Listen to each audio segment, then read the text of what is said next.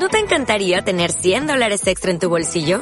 Haz que un experto bilingüe de TurboTax declare tus impuestos para el 31 de marzo y obtén 100 dólares de vuelta al instante. Porque no importa cuáles hayan sido tus logros del año pasado, TurboTax hace que cuenten. Obtén 100 dólares de vuelta y tus impuestos con 100% de precisión. Solo con Intuit TurboTax. Debes declarar para el 31 de marzo. Crédito solo aplicable al costo de la presentación federal con TurboTax Full Service. Oferta sujeta a cambios o cancelación en cualquier momento.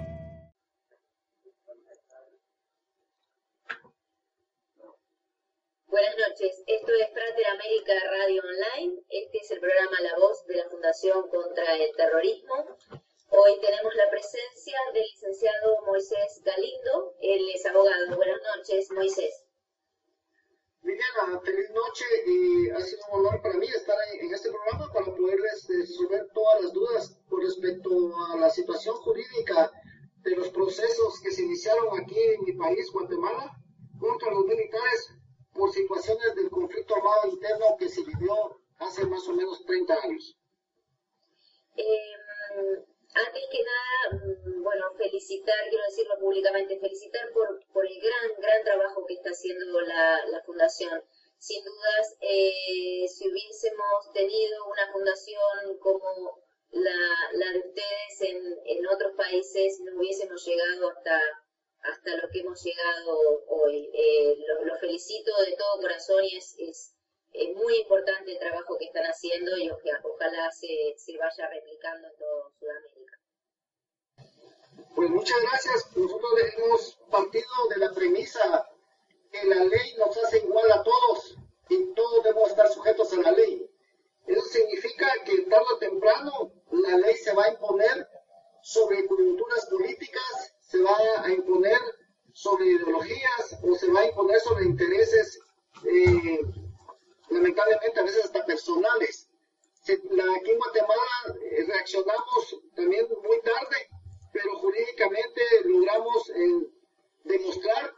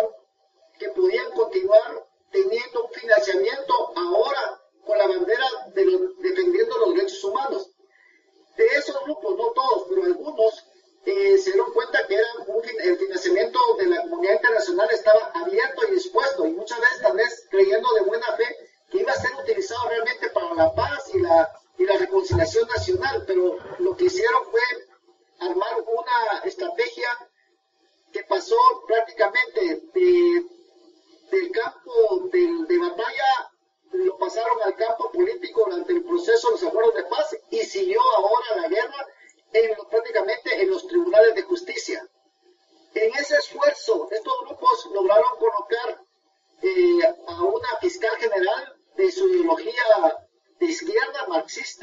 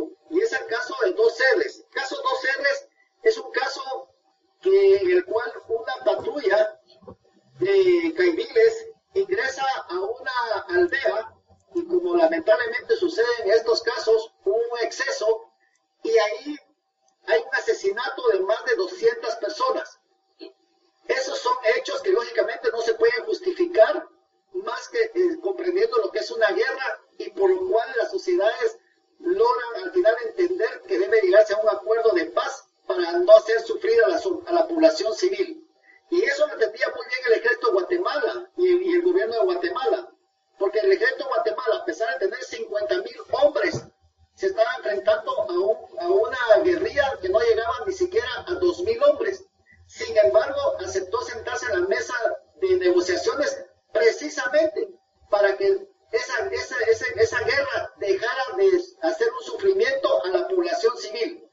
Sin embargo, jurídicamente ellos lo llevaron en el caso dos R's a tan rajetanas que al final condenaron a todos los, a todos los, eh, condenaron a seis caibiles por esa, por esa situación del caso dos R's con el agravante que a pesar de que hoy están ya condenados, todavía tienen un recurso de apelación que se quedó pendiente de resolver. Eso es increíble porque en ninguna parte del mundo alguien va a ser condenado y todavía queda pendiente un recurso por resolver. ¿Qué pasó con este recurso? Este recurso es, famoso, es el recurso que en su momento de la Ley de Reconciliación Nacional se solicitó a la Corte Suprema de Justicia que lo resolviera. Sin embargo, ellos, lo, ellos ordenaron que se archivara, se mandó a archivar y de una vez llevaron a juicio a los militares al, con los famosos eh, tribunales de sentencia de alto impacto que fueron hechos específicamente para estos casos. Y eso nuestra constitución lo prohíbe. No se puede tener tribunales de fuero especial, pero ahí estaban jueces escogidos que ideológicamente se identificaban con la izquierda radical. Lamentablemente, la fiscal general puso al servicio, en este caso la ex fiscal Claudia Paz y Paz, puso el Ministerio Público al servicio de su ideología y con el apoyo del presidente de la Cámara Penal, el ex magistrado César Barrientos, que se suicidó hace aproximadamente creo que unos cinco o seis meses, ellos lograron manipular de tal forma los juicios que hacían ver que eran por las víctimas, hasta que ah, lógicamente hubo una reacción y en ese caso apareció la Fundación contra el Terrorismo demostrando a la población guatemalteca que no se estaba buscando justicia por parte de ellos, lo que se estaba, ellos estaban haciendo realmente una revancha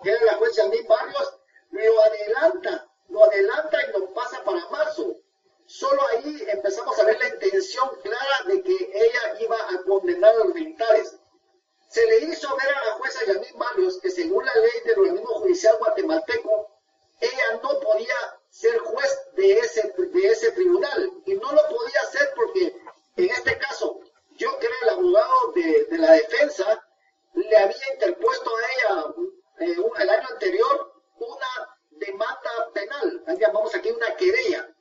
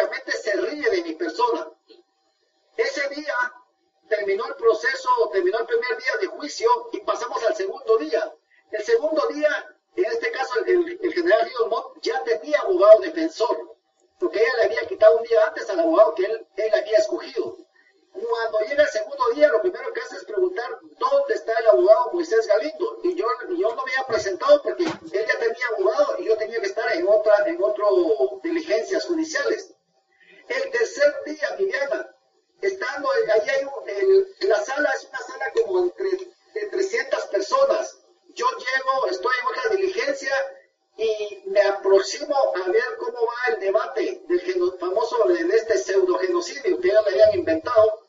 Y resulta que la señora me ve sentado entre el público y ordena que yo baje de donde estoy y tome la defensa que ella había ordenado dos días antes.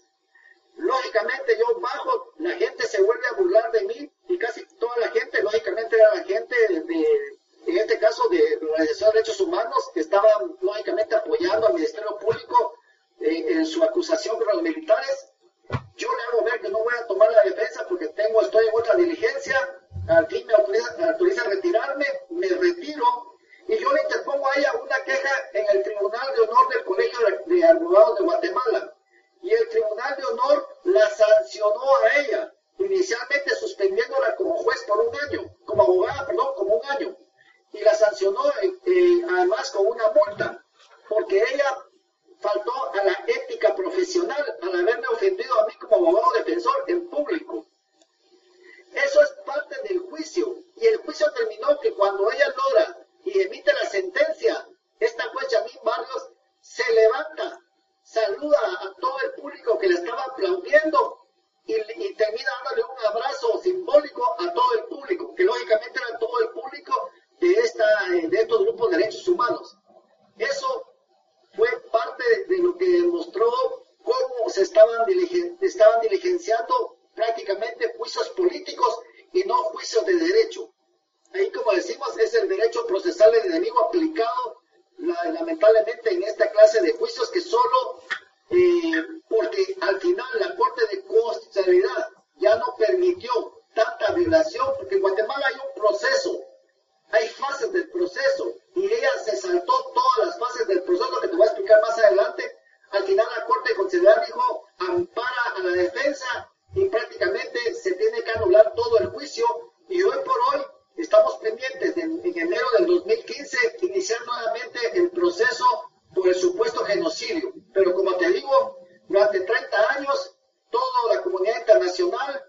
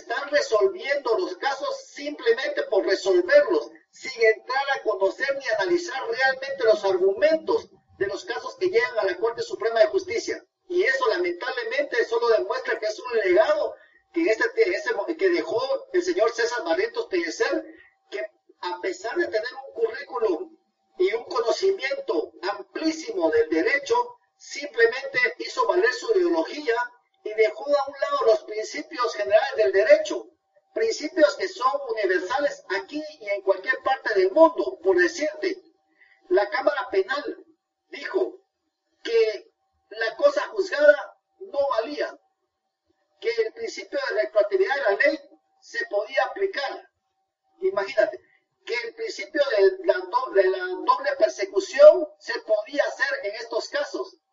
O sea, son principios universales del derecho. En cualquier parte del mundo, cuando ya se juzgó algo, se juzgó, no se puede volver a abrir. En cualquier parte del mundo no se pueden perseguir a las personas por los mismos hechos dos veces. En cualquier parte del mundo, si hay amnistía, hay amnistía. Y las amnistías, de Viviana, jurídicamente están los protocolos, de, están los convenios de Ginebra y están los protocolos adicionales. Y en el protocolo número 3 existe eh, precisamente que después de que se eh, firman los, acuerdos de paz, como los conflictos, deben darse las más amplias amnistías. Lo que te quiero decir es que la civilización humana lamentablemente la, la, es la historia o la institución de las guerras y por lo tanto jurídicamente los seres humanos hemos entendido que cuando termina un conflicto o una guerra debemos de superarlo como sociedad.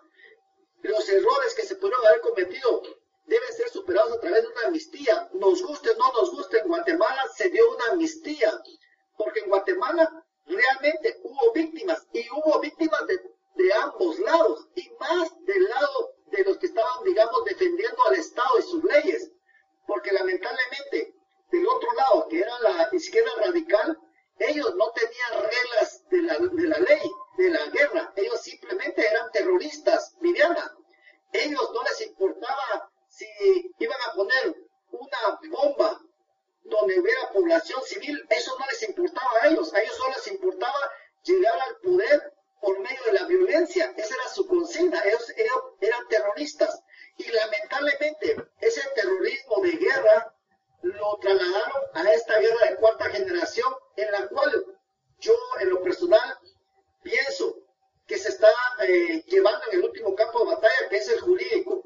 Y aquí es donde la Fundación contra el Terrorismo salió realmente como una voz de toda la sociedad guatemalteca. Porque te quiero decir que la última encuesta de Guatemala con respecto al ejército de Guatemala el 80% de la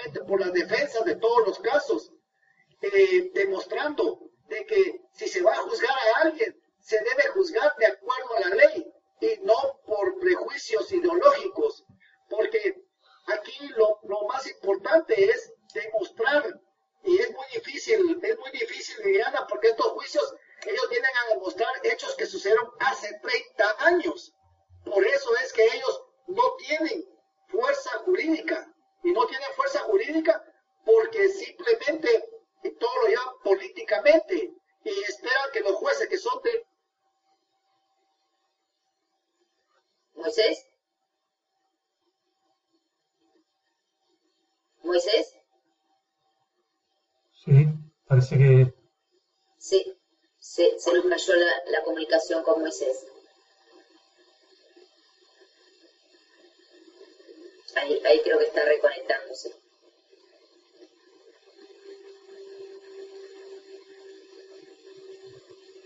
Vamos a esperar un poquito.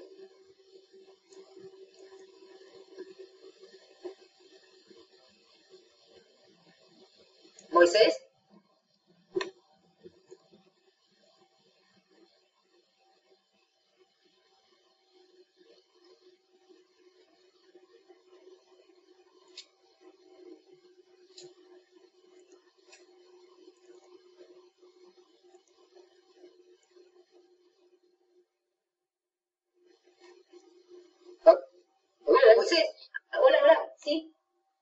Sí, sí. Eh, lo escucho, Moisés.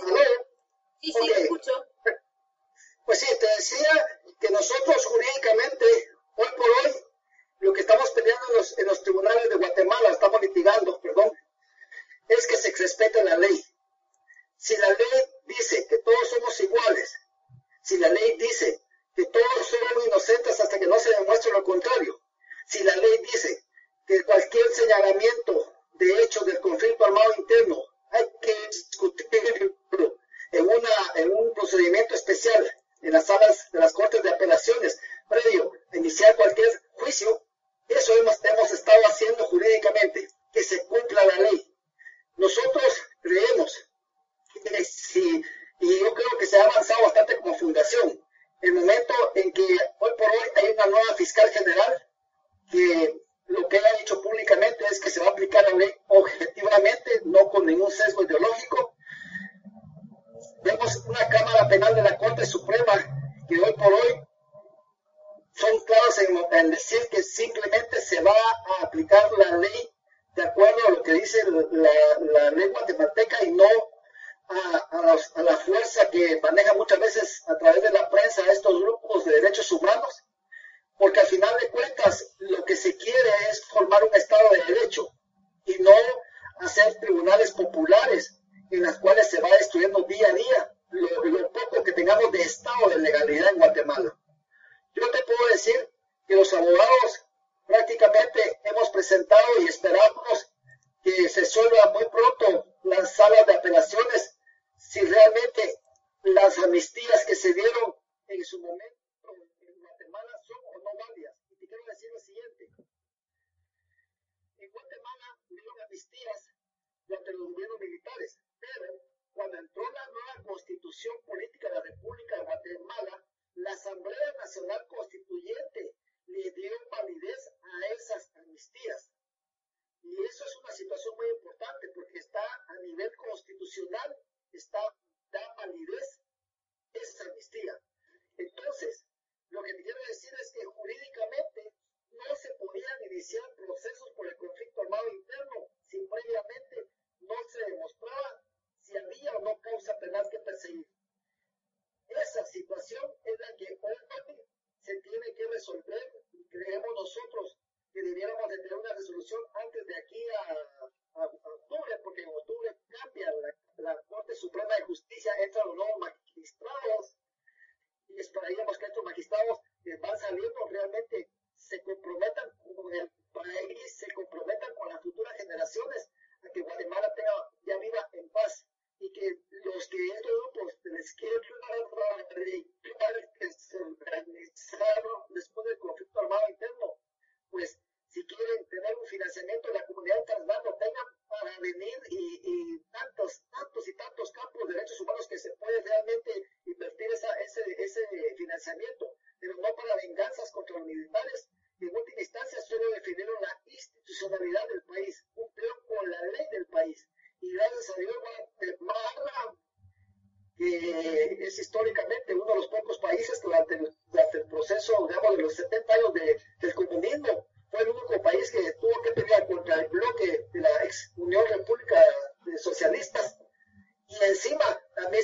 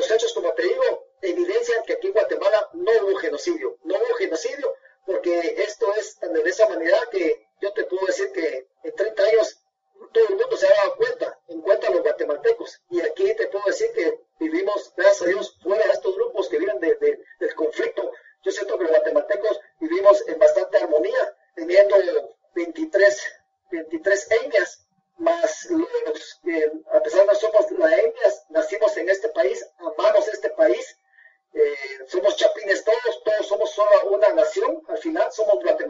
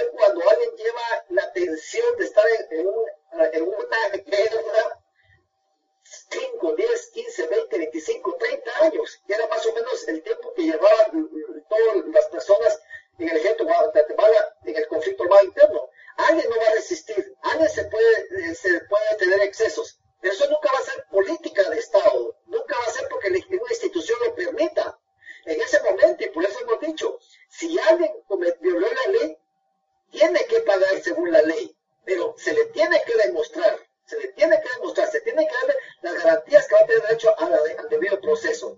Pero también del otro lado, uno tuvo que demostrar eh, una cantidad enorme de atentados terroristas, porque no pueden decir que poner eh, una bomba en un bus de, de civiles no es terrorismo. No pueden decir que explotar una bomba en un parque, en, un, en el parque central aquí en Guatemala, un parque, y donde murieron niños, eh, ancianos, mujeres, no va a ser terrorismo. No pueden decir ellos que no haber eh, llegado y colocado como defensa a, aldeas completas, haber, haberlas puesto entre el ejército y ellos, disparar a ellos para que el ejército reaccionara y lógicamente hubieran heridos, pero eso es terrorismo puro. Y bueno, cuando vemos ahorita las, lo que está pasando con el grupo terrorista, jamás es, es, es, repetir los años 80 en Guatemala, era la táctica de ellos. Y solo le pusimos eso para decirle al sistema de justicia, ustedes están juzgando excesos que supuestamente sucedieron del lado del ejército, bueno, juzguen también el otro lado, seamos parejos, demuestren que ustedes realmente son, son imparciales. Y del otro lado, te puedo decir que no ha pasado nada no ha pasado nada, esos problemas se quedaron dormidos ahí, demostramos a la población guatemalteca que ellos solo estaban con, un, con una agenda ideológica, no estaban buscando ni de cumplir la ley, ni estaban buscando justicia, estaban buscando venganza. Eso es lo que ha hecho también la población guatemalteca. Hoy por hoy se siente identificada más con la Fundación contra el Terrorismo, porque la Fundación les demostró a ellos esta gente no está, no están buscando justicia, están buscando venganzas. Y lamentablemente una venganza que para él representa un gran financiamiento de la comunidad internacional que muchas veces tratan de, digo yo, de redimir sus pecados, posiblemente que ellos vivieron en Europa, ahora aquí ayudando, cuando realmente lo que está provocando es más conflicto de una sociedad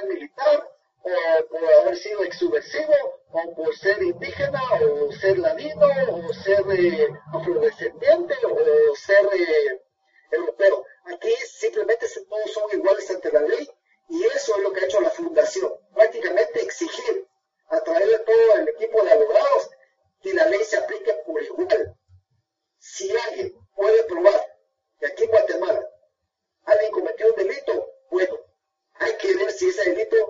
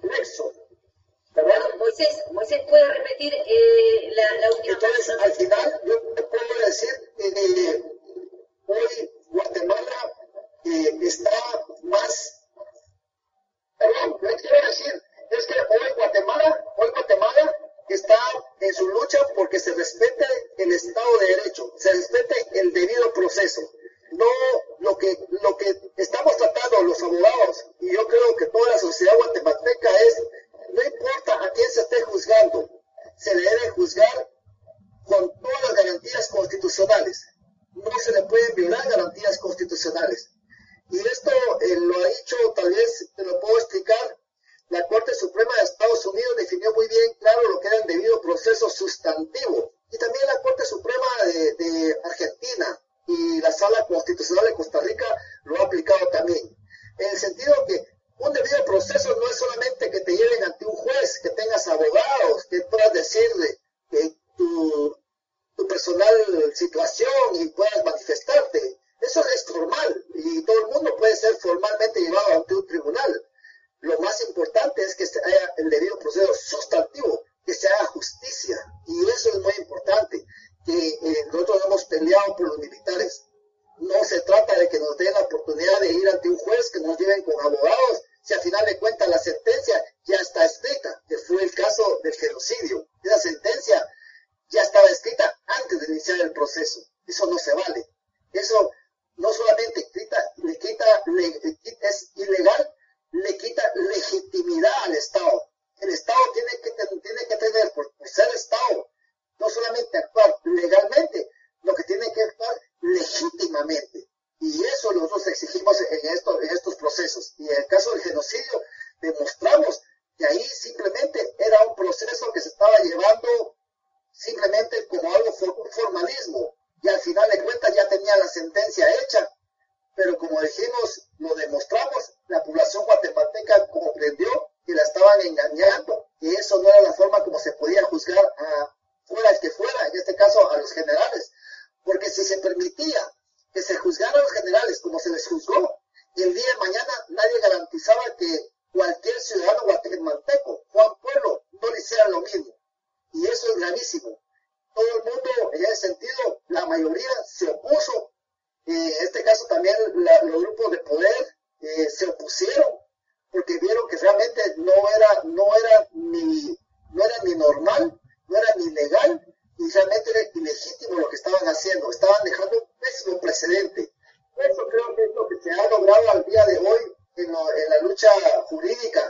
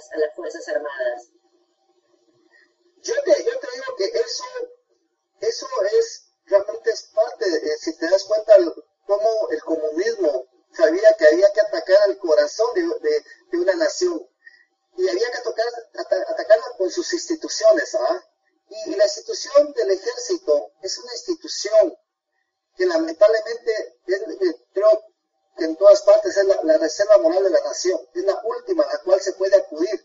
Cuando se rompe esa, esa institución, se rompe esa institución, la sociedad queda prácticamente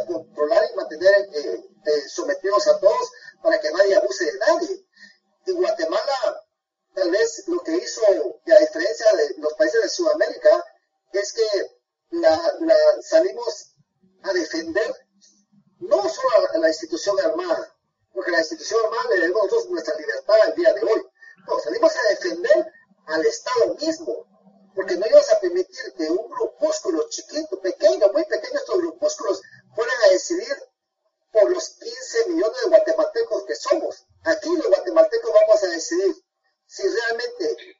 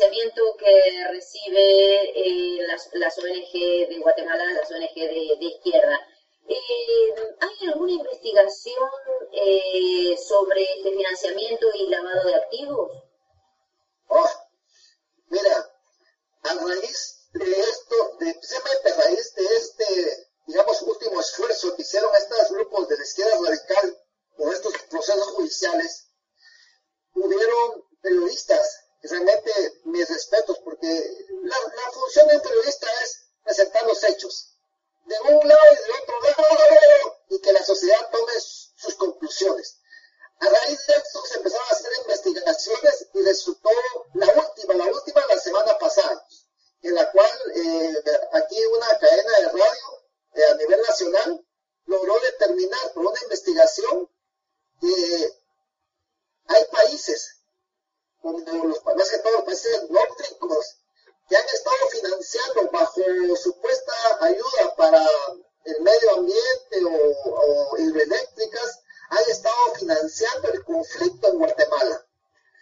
Y, yo te puedo decir que, ese gran apoyo económico, que son millones de euros o de dólares, según de dónde viene el apoyo, no ha servido más que para, para poder fomentar el conflicto y parar la inversión en Guatemala. Y yo te puedo decir que pareciera un hecho aislado en Guatemala, pero ahorita, con el famoso éxodo de niños hacia Estados Unidos, ahorita ya los funcionarios americanos se dieron cuenta que el problema de Guatemala, ellos lo están cosechando.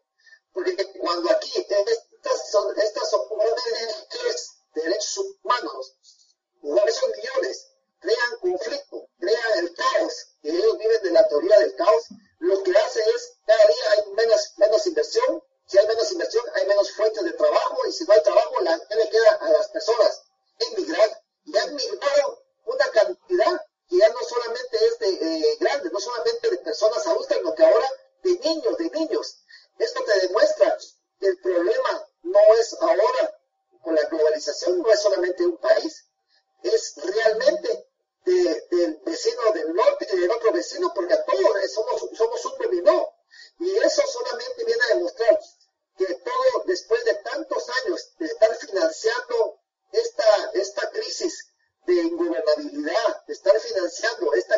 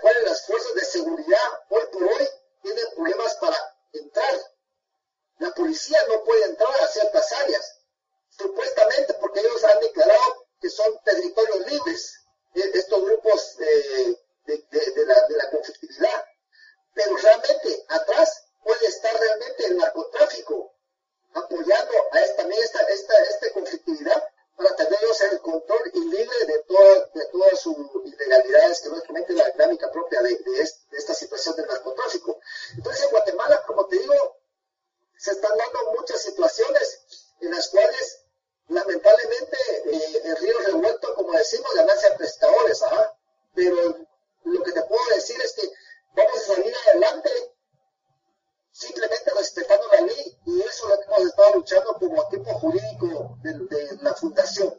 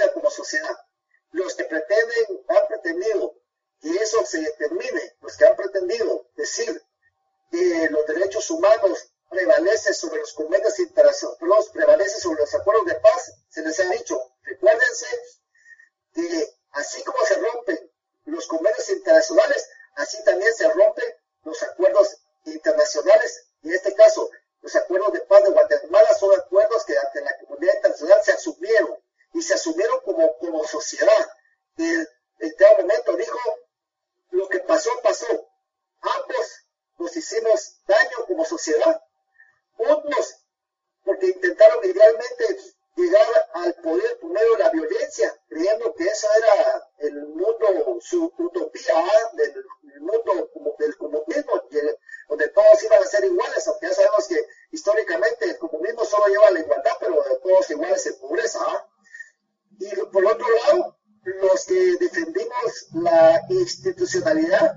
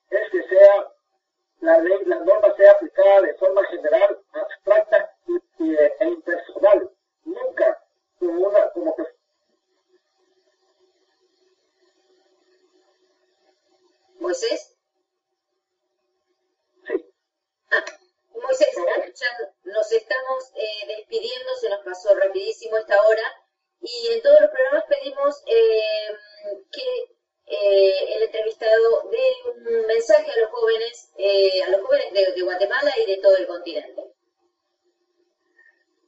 Bueno, yo te puedo decir que yo he aprendido por lección de vida que cuando termina un conflicto en un país y también termina un conflicto también familiar o termina un conflicto de trabajo, cualquier cosa que sea, la única forma de superarlo es con el perdón. Es la lección que a mí me ha enseñado esta vida en Guatemala. Solo podemos superar todo si perdonamos. Mientras no perdonemos, mientras no perdonemos, vamos a estar amargándonos y nos vamos a estar quitando la, la oportunidad de vivir una vida feliz y una vida que es demasiado corta que Dios nos da y nos da la oportunidad de vivirla con todas sus riquezas y a veces con todas las frustraciones, es parte. Pero si no perdonamos, no vamos a lograr salir adelante. También te puedo decir que como generación, yo viví a los 19 años el conflicto armado y yo realmente intenté que mis hijos y mis nietos vivieran en una sociedad eh, más armoniosa, más tolerante, eh, a veces a esta edad que tengo, 54 años, siento que pude haberles fallado, pero lo voy a seguir intentando, porque yo quiero que ellos puedan vivir como en el sueño que yo me propuse a los 19 años y que gracias a Dios hasta el día de hoy creo que en parte se ha cumplido. Que puedan vivir en libertad, que puedan escoger lo que quieran escoger, que puedan ir a donde quieran ir, que puedan dirigirse a la autoridad como que son los que mandan a la autoridad, pierden a la autoridad. Sepan ellos que ellos tienen el poder del pueblo, que sepan que ellos, los jóvenes, tienen el poder para que las autoridades les obedezcan, porque ellos solo tienen un mandato temporal de ese poder que se radica en el pueblo. Yo creo que al final de cuentas eh, tienen una gran responsabilidad como jóvenes, el futuro está en ellos, en sí, los jóvenes son los que cambian el mundo y soñar, nunca terminar de hacerlo pero soñar pensando que los principios son los principios y donde existe el principio del respeto a la libertad, el respeto a la propiedad privada, el respeto a la vida, eso va a dar éxito. Los países, las generaciones que nos antecedieron y, y tuvieron ese respeto a estas instituciones, hoy por hoy tienen un mejor país que posiblemente estemos viviendo. Pero todo sueño es posible mientras tengamos la capacidad de saber a dónde vamos y la única forma de saber a dónde vamos es teniendo temor a Dios y luego de eso sabiendo que nuestras fuerzas individuales hacen la sumatoria o la sinergia de toda la sociedad. Así que no hay que sentirse defraudados. Eh, los que pensamos que, podemos tener un mejor mundo, eso es posible. Y los jóvenes lo pueden hacer realidad si nosotros fallamos en algo, porque lamentablemente como, como generación tenemos que aceptar que tal vez no lo logramos todo, pero estamos seguros que ellos van a terminar el sueño que nosotros empezamos. Hermoso mensaje. Eh, muchísimas gracias, Moisés. Bueno, esperamos contarle con, su presencia. Eh, este es el programa eh, de la voz de la Fundación contra el Terrorismo Guatemala. Muchísimas gracias, Moisés. Gracias, Viviana. Feliz noche a todos. Feliz noche. Gracias. Hasta el próximo miércoles.